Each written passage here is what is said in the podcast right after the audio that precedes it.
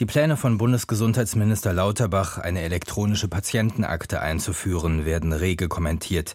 In der neuen Osnabrücker Zeitung heißt es, ein Mensch hinterlässt im Laufe seines Lebens mit seinen Krankheitsgeschichten eine lange Spur, doch miteinander verknüpft wird bislang kaum etwas davon. Im Gesundheitswesen wird die verschlafene Digitalisierung in Deutschland besonders augenfällig. Natürlich muss in diesem sensiblen Bereich der Datenschutz Priorität haben und das neue System vor allem einwandfrei funktionieren. Wenn es aber gelingt, wäre es ein Meilenstein für Patienten und Gesundheitssystem. Die Lausitzer Rundschau aus Cottbus kommt zu folgender Einschätzung. Die Überlegung von Lauterbach, grundsätzlich jedem eine digitale Akte zu verordnen, ist richtig. In Österreich hat das dazu geführt, dass 97 Prozent aller Versicherten ihre Akte befüllen lassen was klare Vorteile hat. Wenn ein Arzt weiß, was ein anderer Mediziner behandelt und verordnet hat, spart das Zeit, Geld und nützt der Gesundheit.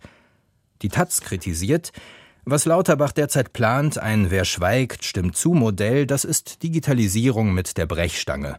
Zumal mit dem Schweigen, wie es sich derzeit abzeichnet, ganz schön vielem zugestimmt werden soll. Nicht nur dem Zugriff für die Ärztinnen, sondern, so es keinen expliziten Widerspruch gibt, auch der Nutzung zu Forschungszwecken, was angesichts dessen, dass sich Gesundheitsdaten praktisch nicht anonymisieren lassen, ebenfalls alles andere als trivial ist. Zum Tarifkonflikt bei der Deutschen Post schreibt die neue Presse aus Coburg. Mit großer Mehrheit haben die Postler für den unbefristeten Streik gestimmt. Jetzt muss in den kurzfristig anberaumten Verhandlungen bis zum Wochenende eine deutliche Verbesserung des Arbeitgeberangebots her, sonst kann die Gewerkschaftsführung nicht ohne Gesichtsverlust auf den großen Ausstand verzichten. Zu weit hat sie die Mobilisierung ihrer Mitglieder schon getrieben. Die Frankfurter Rundschau notiert, das bisherige Angebot der Arbeitgeberseite reicht den Beschäftigten nicht, wie das deutliche Votum der Verdi-Mitglieder für einen unbefristeten Streik zeigt. Die Beschäftigten haben gute Argumente auf ihrer Seite.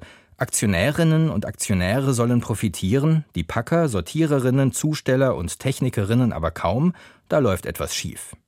Und der Südkurier aus Konstanz erklärt, die Geschäftszahlen weisen neue Rekorde bei Umsatz und Gewinn aus. Warum also nicht eine Scheibe davon für die Beschäftigten abschneiden? Der Haken, nicht Sie haben dieses Ergebnis erwirtschaftet, das Geld kommt aus dem Auslandsgeschäft.